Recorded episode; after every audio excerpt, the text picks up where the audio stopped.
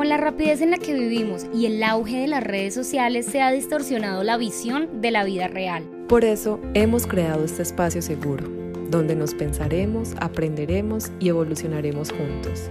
Contigo compartiremos nuestras experiencias, pensamientos y temas de interés con invitados especiales. Esto es Entre mi amiga y yo, el podcast de Tania y Leila.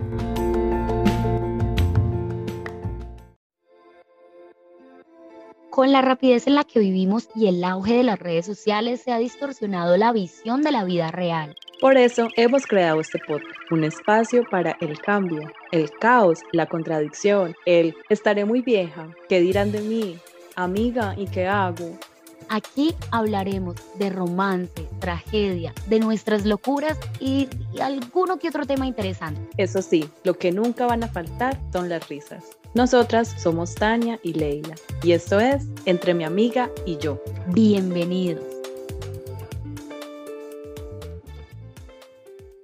Hola, hola, un saludo muy especial para todos ustedes que nos acompañan cada jueves en un episodio de arroba entre mi amiga y yo. Oigan, muchísimas gracias por todo el apoyo que hemos recibido. La verdad, gracias, o sea, ha sido magnífico.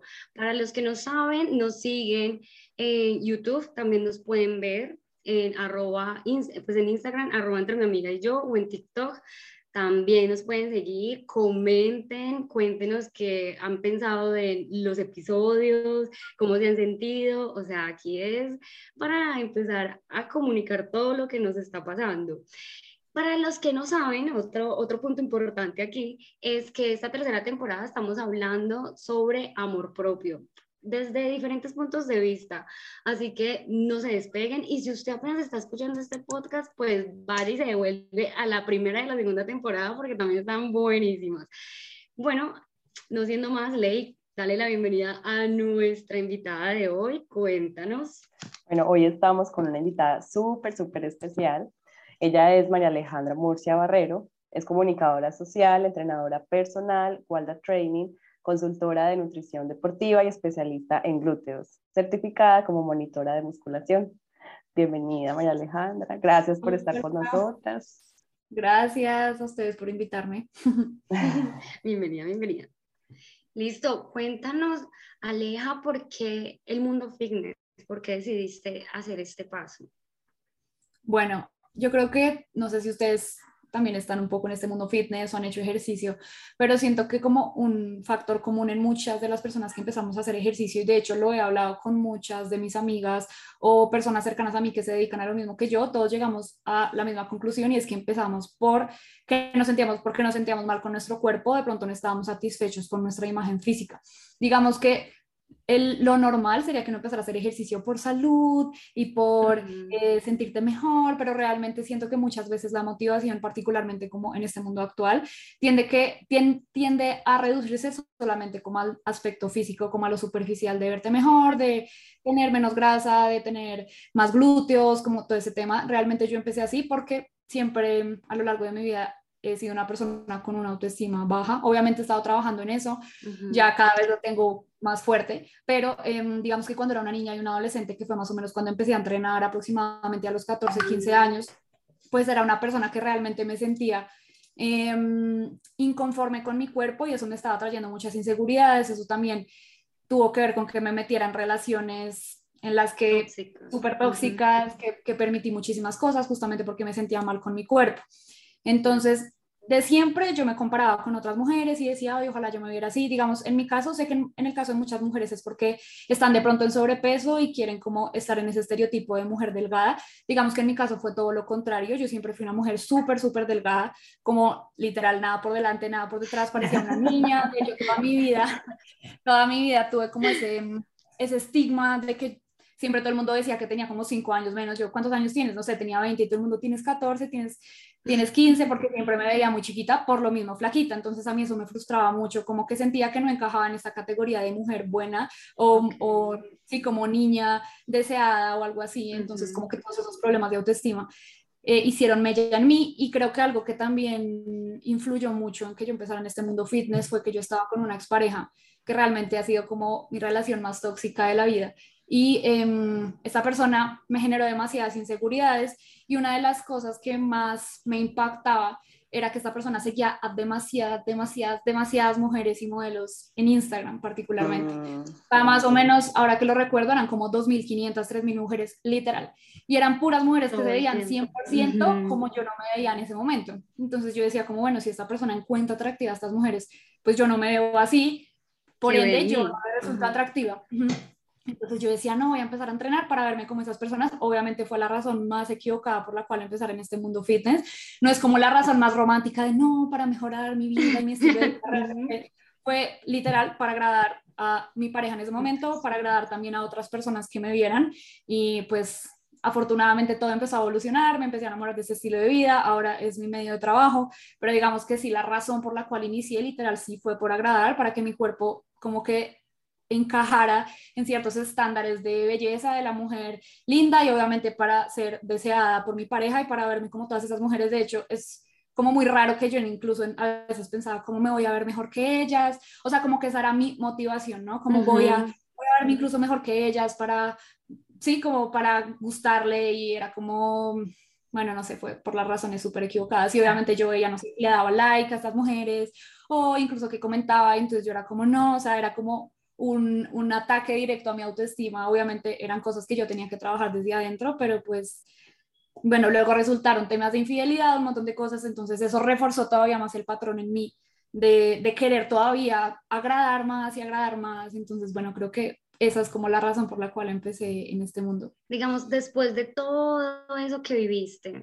¿qué le dirías de, de pronto a la Alejandra del pasado o qué le dirías a alguien que esté pasando por lo mismo? Que, sí, o sea, que entró en el mundo fit por...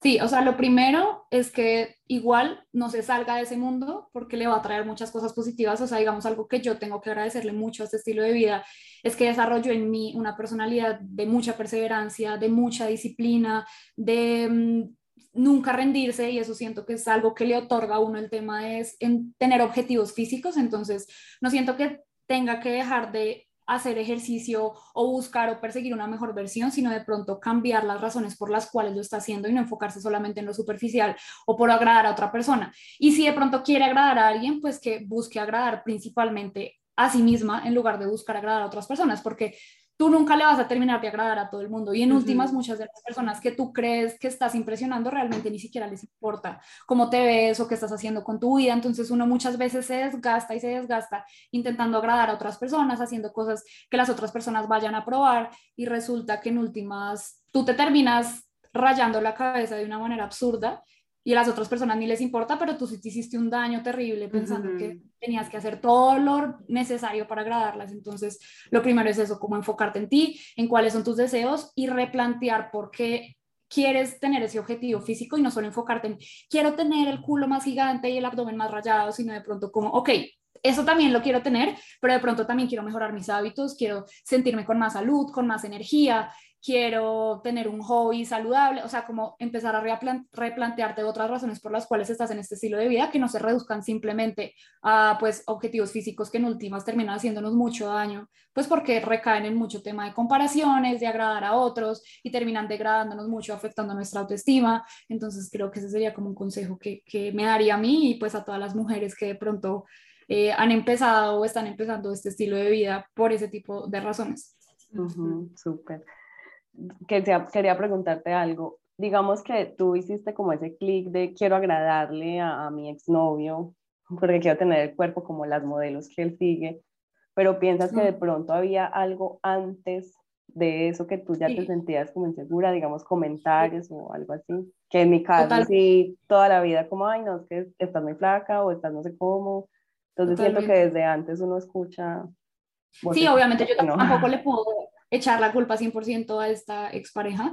Eh, de hecho, hace poquito eh, empecé terapia y en terapia justamente me di cuenta de muchas heridas que se desarrollaron desde mi infancia, desde muy chiquita, en mi núcleo familiar, eh, también en, en, el colegio, pero bueno, particularmente siento que un tema que a mí me afectó mucho, el tema de mi autoestima, fue en el colegio, porque yo siempre fui una niña súper extrovertida, bullosa, la más chistosa del salón, la que no le daba pena hacer el ridículo, la que se paraba al frente a hacer chistes y siempre era como muy amiguera, muy habladora, como la que no pueden callar nunca. Y resulta que más o menos cuando tenía nueve años, eh, en el mismo colegio en el que estaba, deciden cómo empezar a cambiar de curso. Entonces a mí me cambian y no conozco a nadie. Literalmente no estaba con ninguna de mis amigas que ya había hecho, eh, como en los cursos pasados. Y en ese curso, como que no sé, las niñas eran muy odiosas. Yo estudié en un colegio femenino de monjas. Entonces solo eran niñas y siento que a veces el ambiente entre niñas puede llegar a ser muy hostil, como que las niñas pueden llegar a ser muy hostiles con otras niñas, entonces me empezaron a rechazar, y o sea, rechazar de una manera súper absurda y sin ningún fundamento, o sea, tipo, yo me voy a sentar acá, no, pero ¿quién eres tú? O yo salía, iba a salir a descanso y le preguntaba literal a todos los grupos de mi salón si podía salir con ellas y todas, reunión, y no, no puedes estar con nosotras, pero nunca me daban razón, y cuando me daban razones era como, ay, no, es que tú nos caes mal, nos parece súper fastidiosa, entonces como que, bueno, que pase una vez, uno dice, listo, pero imagínate, dos descansos al día, todos los días por un año.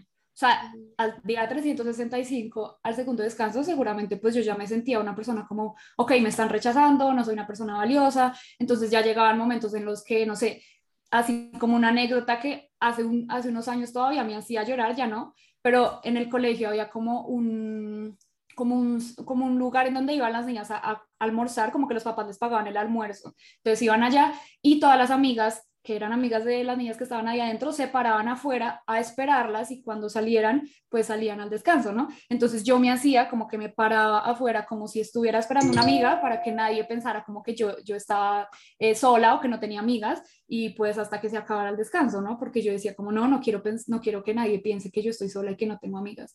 Entonces como que eso empezó también a, a afectar bastante mi autoestima, pues porque imagínate, yo pasé de ser esta niña súper social, súper amiguera, súper recochera, a ser esta persona que todo el mundo rechazaba, que nadie quería estar y que no era por ninguna razón, no era porque yo les hubiera hecho algo, lo que sea, simplemente era porque no me conocían. Entonces, eso empezó a hacerme dudar muchísimo como de mí misma y, y, fue pues muy difícil y ya a medida que crecí luego empecé a tener más problemas con otras niñas porque tipo no sé uno que empieza a salir con niños entonces justo alguien esta era la exnovia de ese y yo no tenía ni idea venían y se burlaban de mí entonces haz de cuenta que yo tenía inseguridades por mi cabello porque yo soy crespa o sea aunque no parezca toda mi vida lo, lo fui eh, entonces, eso me generó muchas inseguridades y tipo que estas niñas venían y me decían, ay, eh, yo siempre me agarraba el pelo para que no se notara que era crespa, entonces tipo me, me, cogía una cola y me ponía una balaca para que se notara lo menos posible. Entonces venían y se burlaban como, ay, está súper chévere tu, tu peinado, sí, pero así súper irónico. Y obviamente eso lo único que hacía era reforzar todavía más con lo que yo me sentía incómoda o tipo yo no me sentía cómoda como me vestía, entonces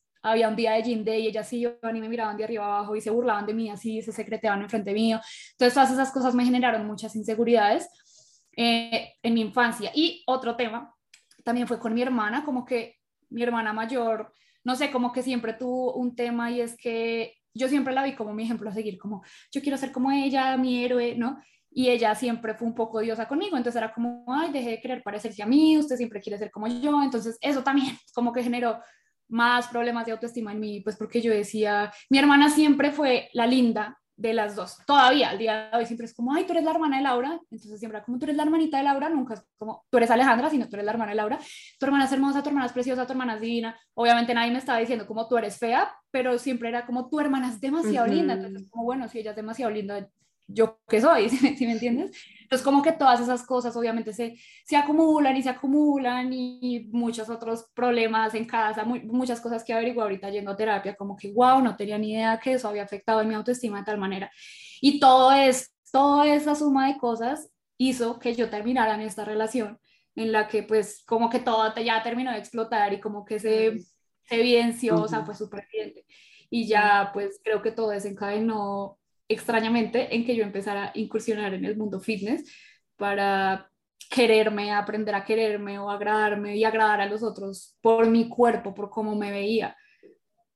Pero tengo entendido y he visto también en tus redes sociales que te has dado cuenta de la importancia de amarte a ti misma, de aceptar tu cuerpo y de ver el proceso, de vivir el proceso bien, saludable porque antes, como ya lo dijiste anteriormente, eras muy delgada, después empezaste a hacer eh, ejercicio, pero, pero no te sentías como bien suficiente y bueno, todo ese proceso, ¿cómo lo has vivido? ¿Cómo te has sentido? ¿Qué ha cambiado en ti realmente?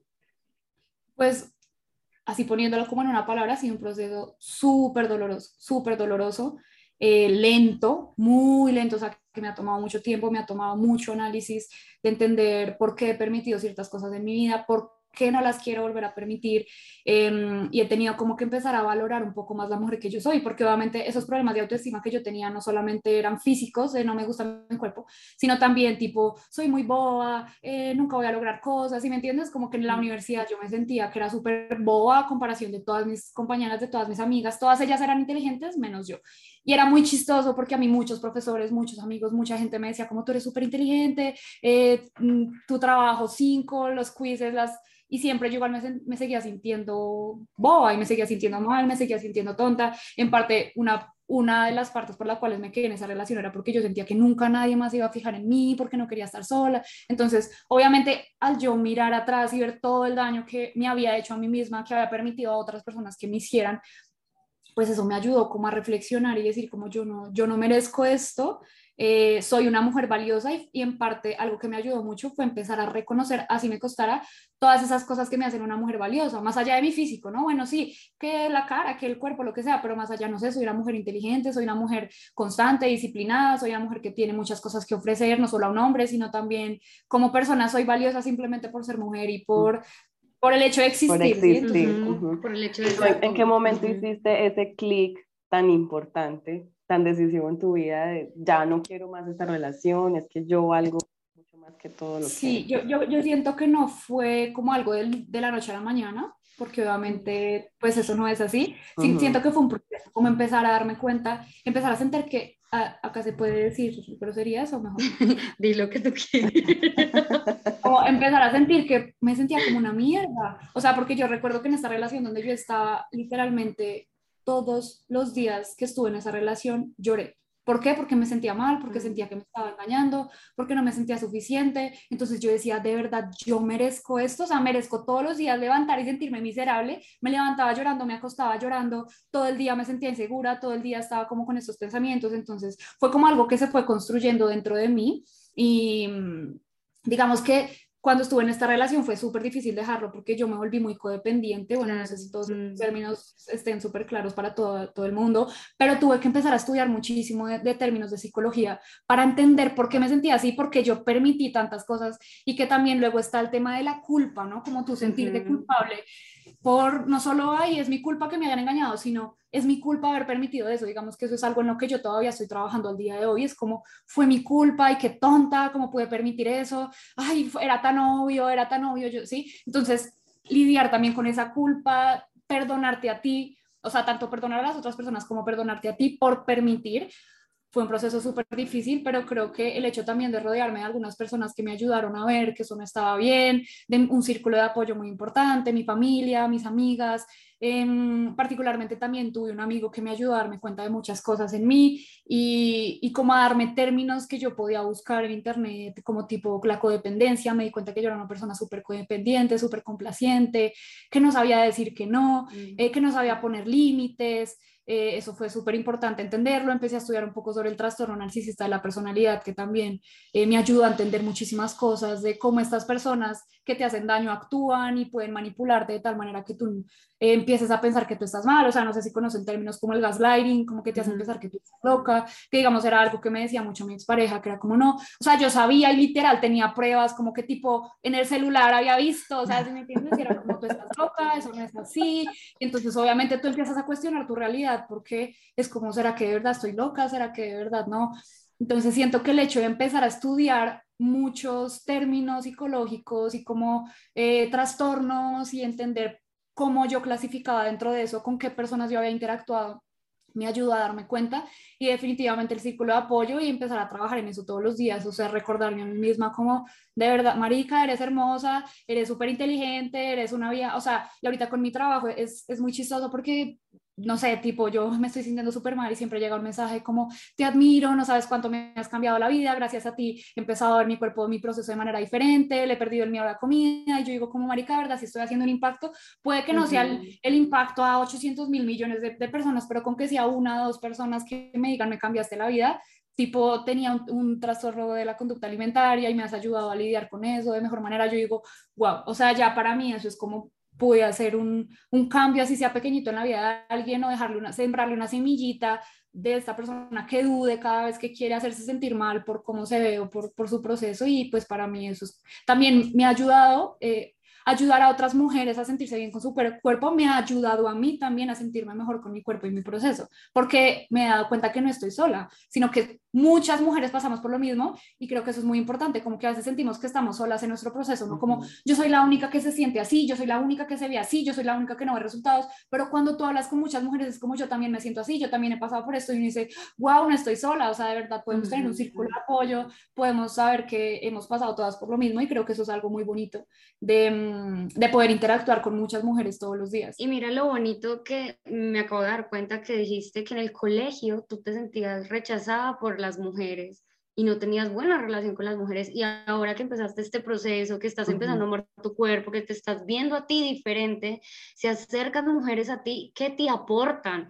O sea, realmente no no son las mujeres, sino cuando uno cambia el pensamiento, cuando uno empieza a conectarse con uno, empiezan a atraer mujeres y a aportar cosas a mujeres y la amistad entre mujeres se vuelve bonita, sólida, respetuosa, porque también nos han metido en la cabeza como, hey, no, otra mujer es, es tu enemiga, otra mujer es, qué peligro, o sea, sí. Eso, es muy triste, o sea, como que nos han metido que una mujer es nuestra peor enemiga. E incluso muchas mujeres se comportan como si otra mujer fuera su peor enemiga y siento que es justamente por la educación, por la cultura, como que nos han enseñado a competir, justamente por la atención de un hombre, por vernos de tal manera.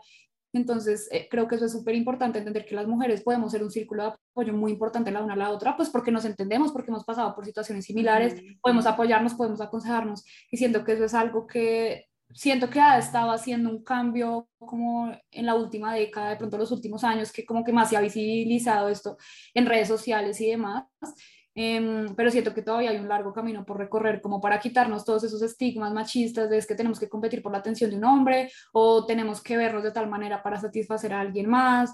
Eh, pero bueno, creo que toca seguir trabajando en eso entre nosotros porque es un tema súper linda tu historia. Aparte que Tani y yo ya en otros podcasts hemos hablado de, de historias similares que, que, nos han pasado.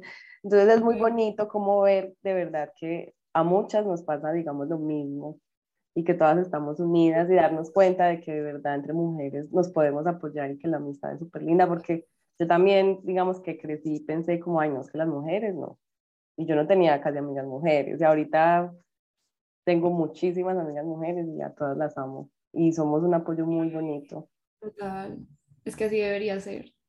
A mí me parece también muy curioso, bueno, me parece como de resaltar los cambios que se están viendo ahorita a la hora de, de la publicidad porque antes nosotras, las mujeres que no tenemos el cuerpo de la modelo de Miss Universo, vemos en publicidad, en, en las publicidades de ropa y todo, mujeres que se ven como uno, o sea, ya no es la, la mujer así súper perfecta, sino que ya hay una variedad de mujeres que uno ya se puede identificar con esas mujeres y, es, y eso me parece súper de resaltar.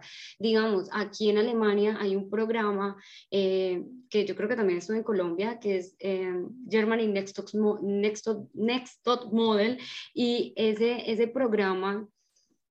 En esta temporada hay mujeres de 75 años, hay chicas que se ven pues que salen de todo el estereotipo de una modelo, entre comillas, o sea, y es increíble. Y también ahorita este, este de mujeres, modelos de talla grande, no sé si también las han visto, es, o sea, me parece divino, porque de verdad ya no es como la belleza física eh, que se tiene que ver de tal forma, sino, oigan, todas son modelos, todas son especiales, todas pueden lograrlo. O sea, si ah, tú eh, que, que, digamos que puedes tener entre comillas sobrepeso, pero te sientes bien y te gusta y lo vives bien y quieres ser modelo, adelante, puedes. Ah, que tú estás, eh, digamos, muy delgada, eh, pero quieres ser modelo, claro, puedes. O sea, ya está eso ahí. Digamos, tú también lo nombraste ahorita con lo del cabello. Ahorita también hay mujeres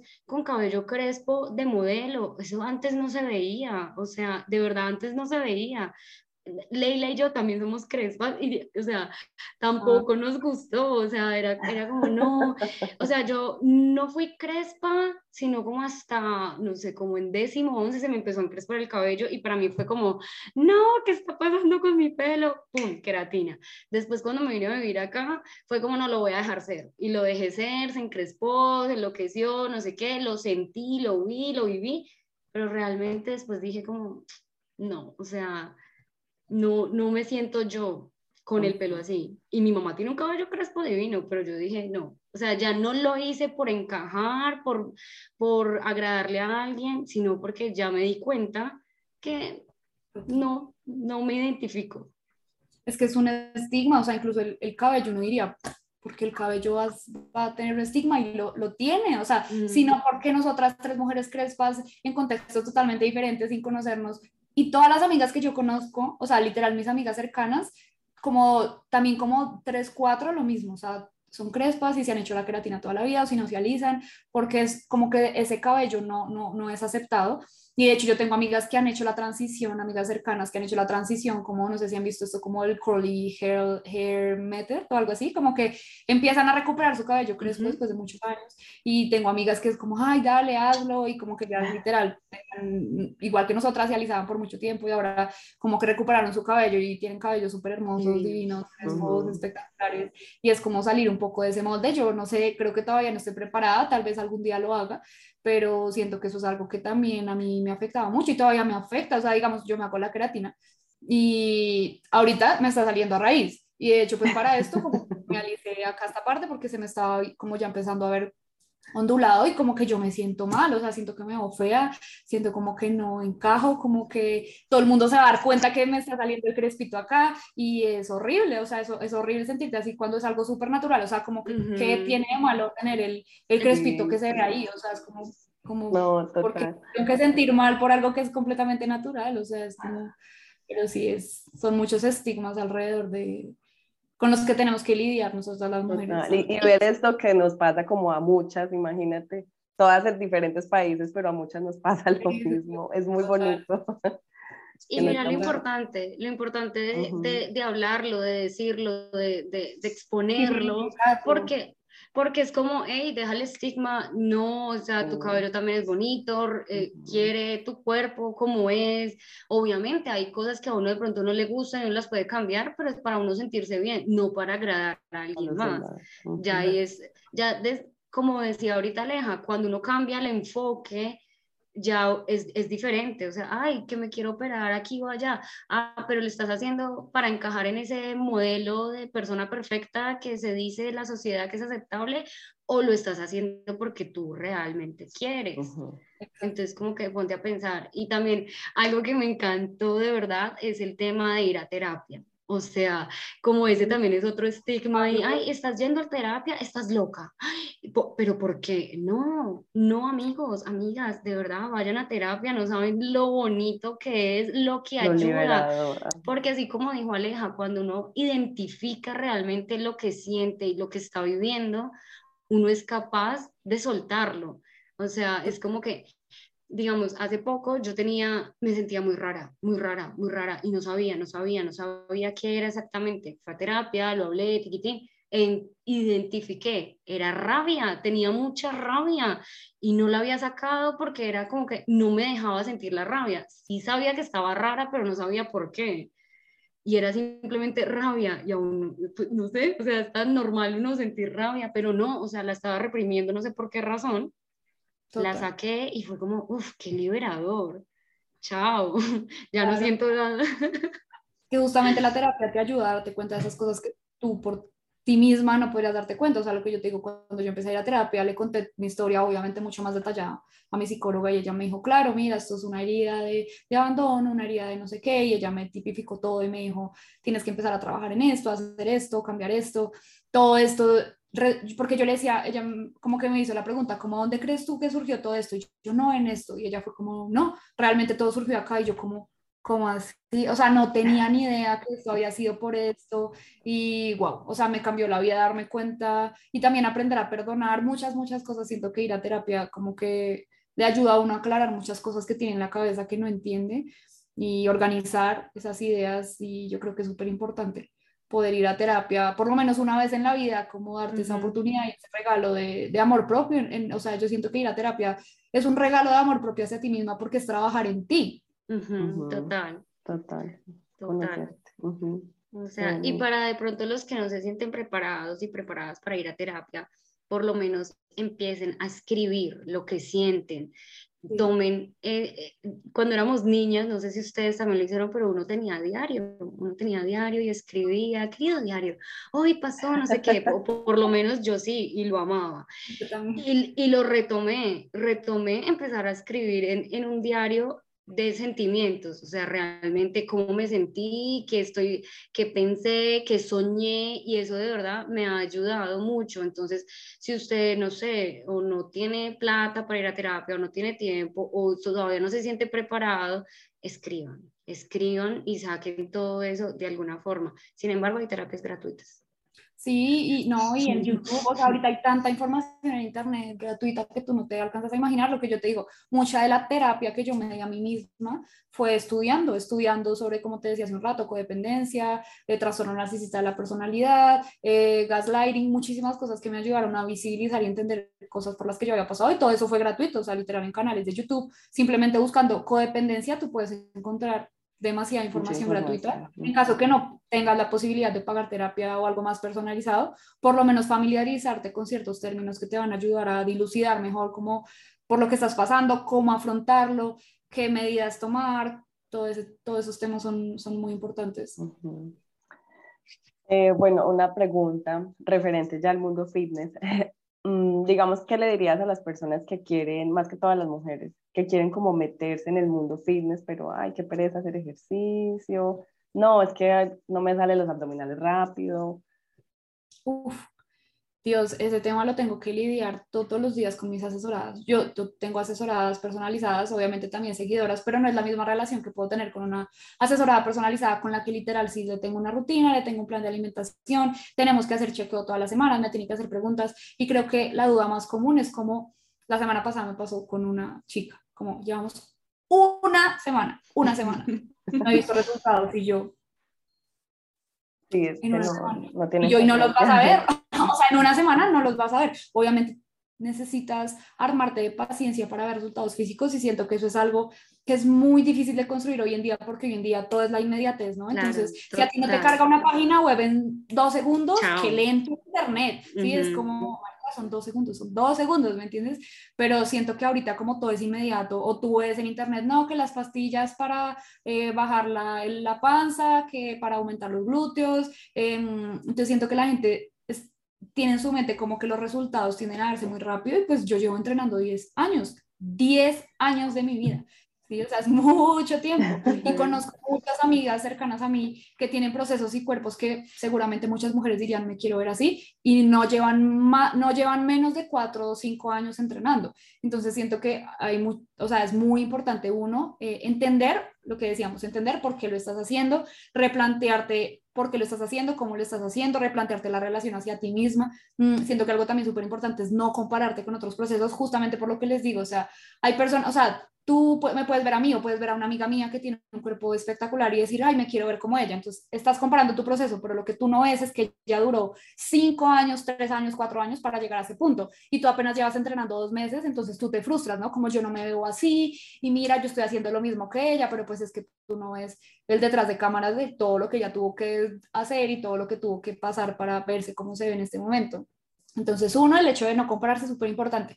Además, porque la genética también juega un papel súper, súper importante. O sea, muchas veces, y me pasa con muchas asesoradas, tipo, tiene una genética excepcional, de verdad, y a las tres semanas ya han visto unos resultados que, que yo digo, con asesoradas nos hemos tardado seis meses, sí, o sea, es absurdo. Y por el contrario, otras asesoradas que para ver un cambio mínimo, mínimo seis meses, ocho meses, un año, y uno dice, wow, pero obviamente tiene que ver mucho también con la genética y haciendo todo bien desde el entrenamiento, así súper milimétricamente calculado. Entonces, siento que es un arma de doble filo el compararte, porque ningún cuerpo, ningún proceso, nada, nada va a ser igual. De hecho, no sé si han visto una frase que dice, como todos podríamos entrenar exactamente igual y comer exactamente lo mismo, y todos nos veríamos completamente diferentes, porque todos tenemos cuerpos, genética, todo es completamente diferente, contextos, estilos de vida súper diferente. Entonces, bueno, lo primero es eso, como tener claro por qué lo estás haciendo, no compararte, aprender a armarte de paciencia y entender que las cosas que toman tiempo, perdón, que las cosas que valen la pena toman tiempo y no pasan de la noche a la mañana. Em, ¿Y cuál era la pregunta? O sea, como que qué consejo le daría a una persona que le da pereza. Que quiere empezar, o sea, que quiere empezar y que siempre es como, o sea, le cuesta empezar con los hábitos.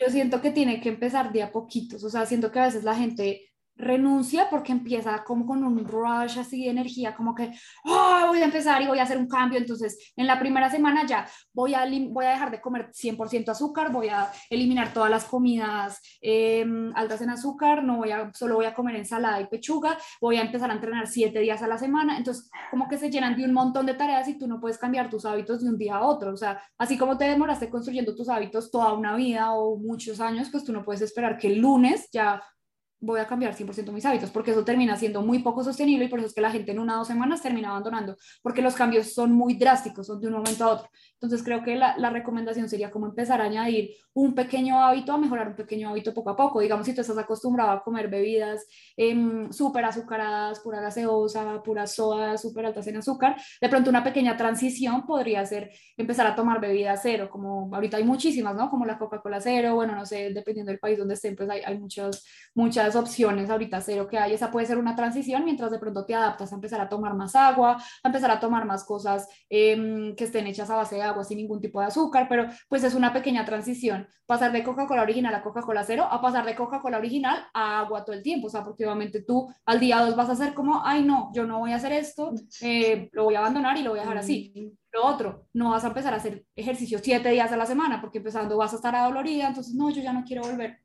Empieza por lo menos a caminar más, a caminar más, a caminar media hora, tres días a la semana, mientras tu cuerpo se empieza a adaptar. De pronto, después con el tiempo, bueno, puedes empezar a ir o a entrenar desde tu casa con rutinas de YouTube, lo que sea, de pronto unos dos días. O sea, eso puede estar bien. Y así empiezas a progresar hasta que de pronto empiezas a hacer tres días de entrenamiento, sales a caminar más con tu mascota o con tu pareja, de decir, no, ven, salgamos a caminar y hablamos un rato. O sea, no sé, como que hay tantos planes que tú puedes hacer. Y otra cosa importante, empezar a hacer algo que disfrutes, porque siento que, digamos, yo hago entrenamiento de pesas porque genuinamente yo lo disfruto, me reta, me hace sentir, pero eso no es para todo el mundo. O sea, hay mucha gente que le aburre porque tú siempre tienes que estar haciendo los mismos ejercicios. Entonces, mucha gente es como, ay, no, qué pereza siempre hacer lo mismo para mí es lo máximo porque progreso y no sé qué, pero hay personas que no lo disfrutan, entonces también encontrar una actividad en la que tú encuentres placer, por ejemplo, si te gusta bailar, vas, zumbas, tus dos horas, tu hora de zumba, si te gusta hacer tuerco, quieres aprender a hacer tuerco, ve y haces tuerco, si te gusta hacer pole dance, ve y aprendes, y obviamente cuando tú estás haciendo una actividad que disfrutas, pues más adherencia vas a tener a eso que si te obligas a ir al gimnasio y hacer algo que de pronto no vas a disfrutar, entonces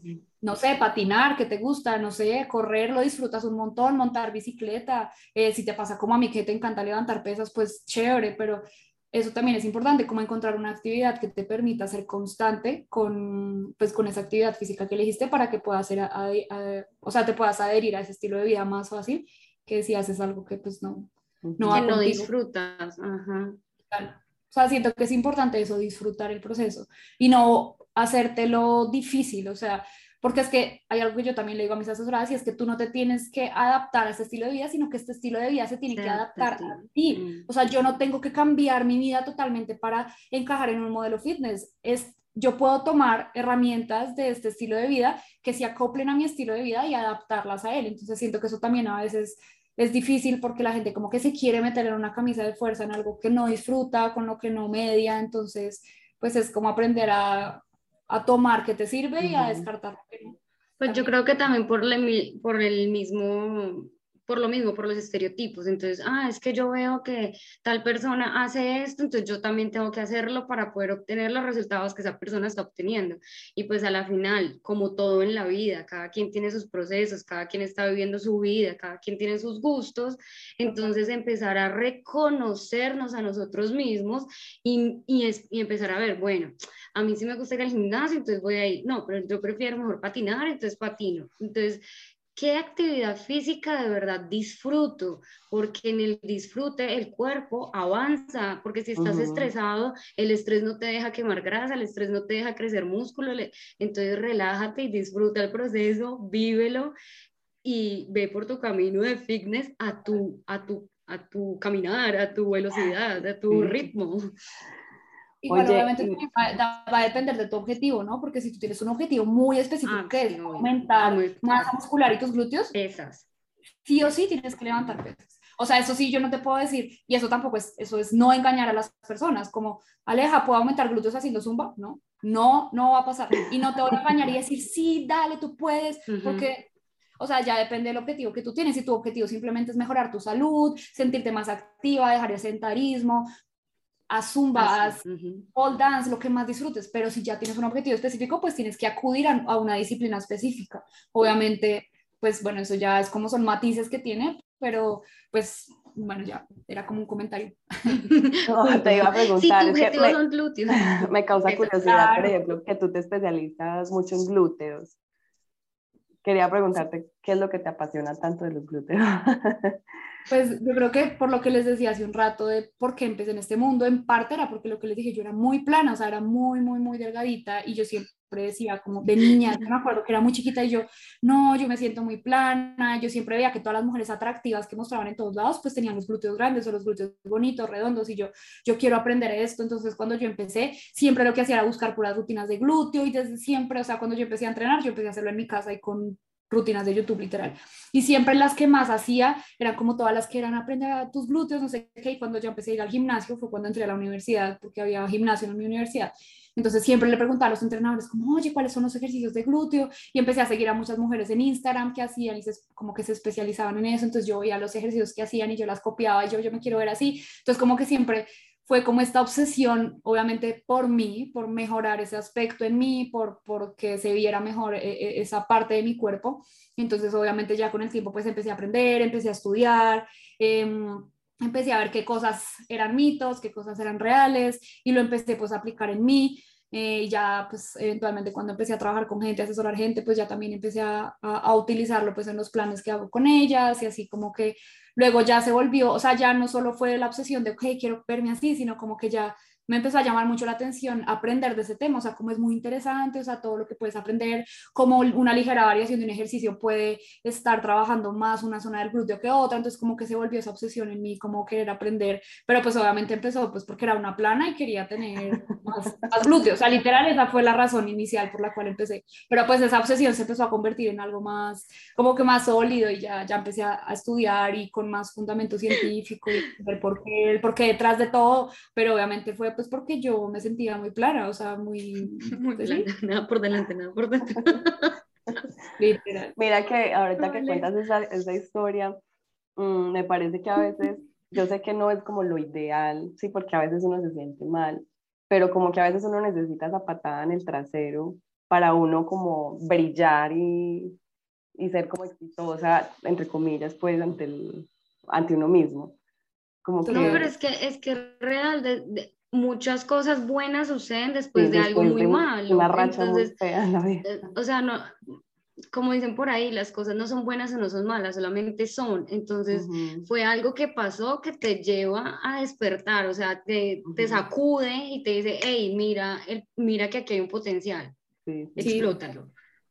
total. Y pues ahora es lo que trabajo y me encanta y me encanta ver los cambios también en mis asesoradas y que yo sé cómo lo van a lograr porque ya tengo el conocimiento de Mm. cómo lograr esto y cómo trabajar tal parte. Entonces ya también es chévere como eso de experimentar, como, ok, vamos a poner en práctica lo que dice la teoría y lo pones en práctica y si es, si es verdad que funciona, no es solo teoría. Entonces, bueno, pues ya, y es lo que me ha pasado con todo el entrenamiento y de la alimentación, o sea, como que todo empezó por las razones que les dije, pero empezó como a evolucionar ese interés y ya ahorita pues tiene unas bases mucho más sólidas que antes. Claro. Ya no es solo como, ay, querer verme así, también quiero ayudar a otras mujeres en sus procesos a sentirse mejor. Digamos que ese también es siempre mi objetivo con mis redes sociales y también con la gente que se asesora conmigo. Es como hacerla sentir mejor de lo que se sentían antes y que sepan más de sus procesos de lo que sabían antes. Entonces, es como ayudar a más mujeres a, que de pronto estuvieron en mi lugar o como yo me sentí en su momento, pues ayudarlas a sentirse un poquito mejor con su proceso, con de amor propio, o sea, no solamente mejorar su relación con la comida, no solamente como, ok, sí, ya construí el cuerpo que quería, sino me siento también mejor conmigo, ya no me da miedo comer ciertas cosas, entonces es- eso es con, como en lo que yo más me intento enfocar Y eh, también con- en, en tu Instagram veo eso de aceptar el cuerpo, o sea, y, y mostrar lo real, que la pose muestra algo, pero si yo me siento y me relajo, obviamente también se sale el gordito, o pues esas cosas pasan y es normal, hay celulitis, hay estrías, es normal, chicas, es normal, o sea, el cuerpo es cuerpo, se estira, se encoge, esas cosas pasan. Y, y eso también me parece muy bonito de tu Instagram y todo lo que muestras, porque muestras esa realidad, o sea, que el hecho de que esté en el mundo fitness no significa que sea perfecta y que mi cuerpo pues es de porcelana, no, Total. pasan cosas y están ahí.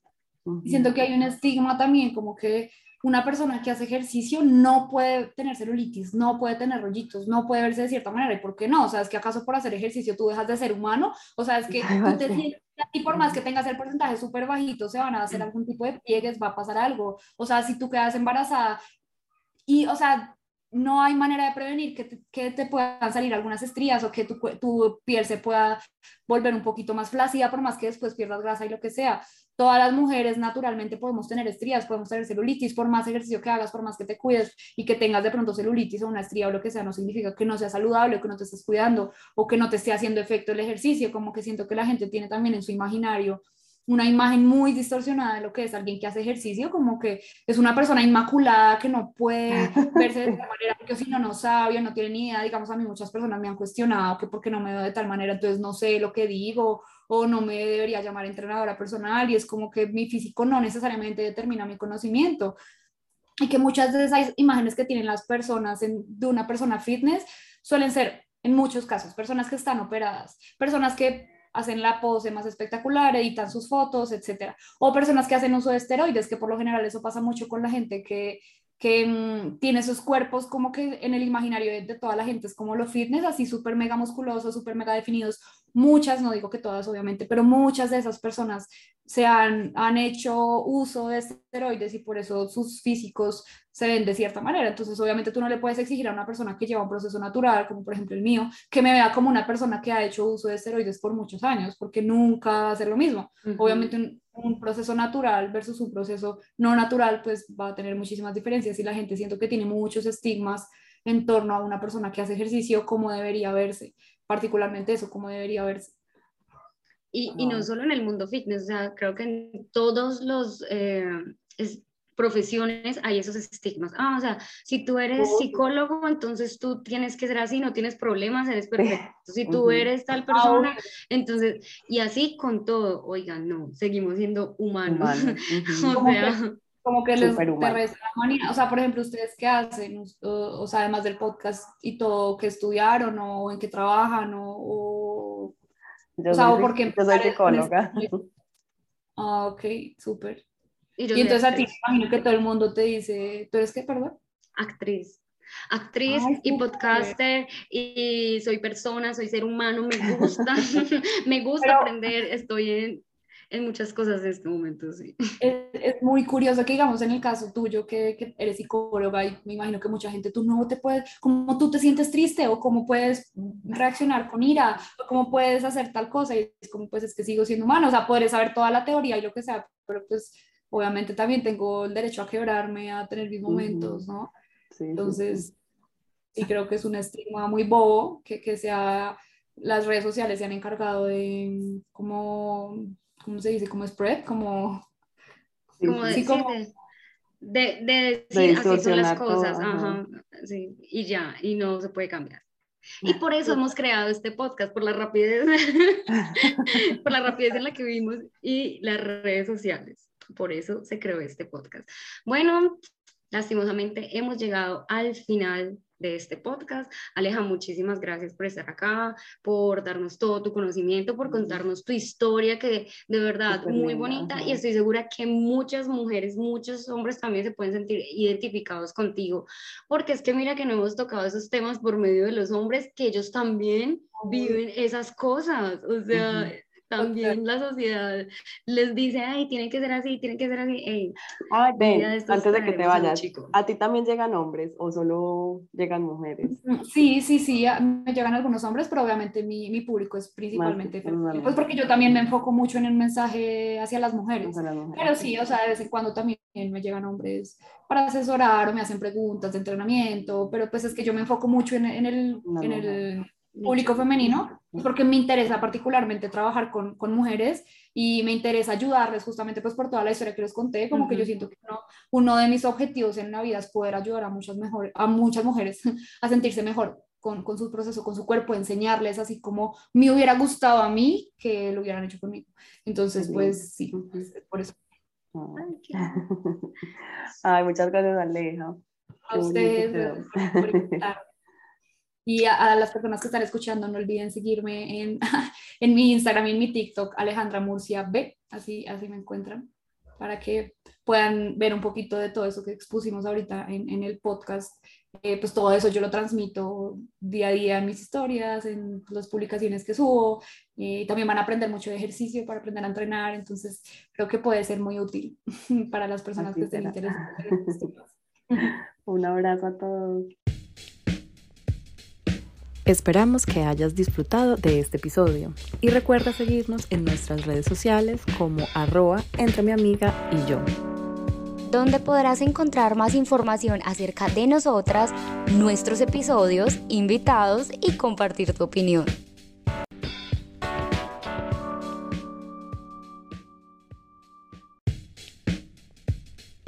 Esperamos que hayas disfrutado de este episodio y recuerda seguirnos en nuestras redes sociales como arroba entre mi amiga y yo. donde podrás encontrar más información acerca de nosotras, nuestros episodios, invitados y compartir tu opinión.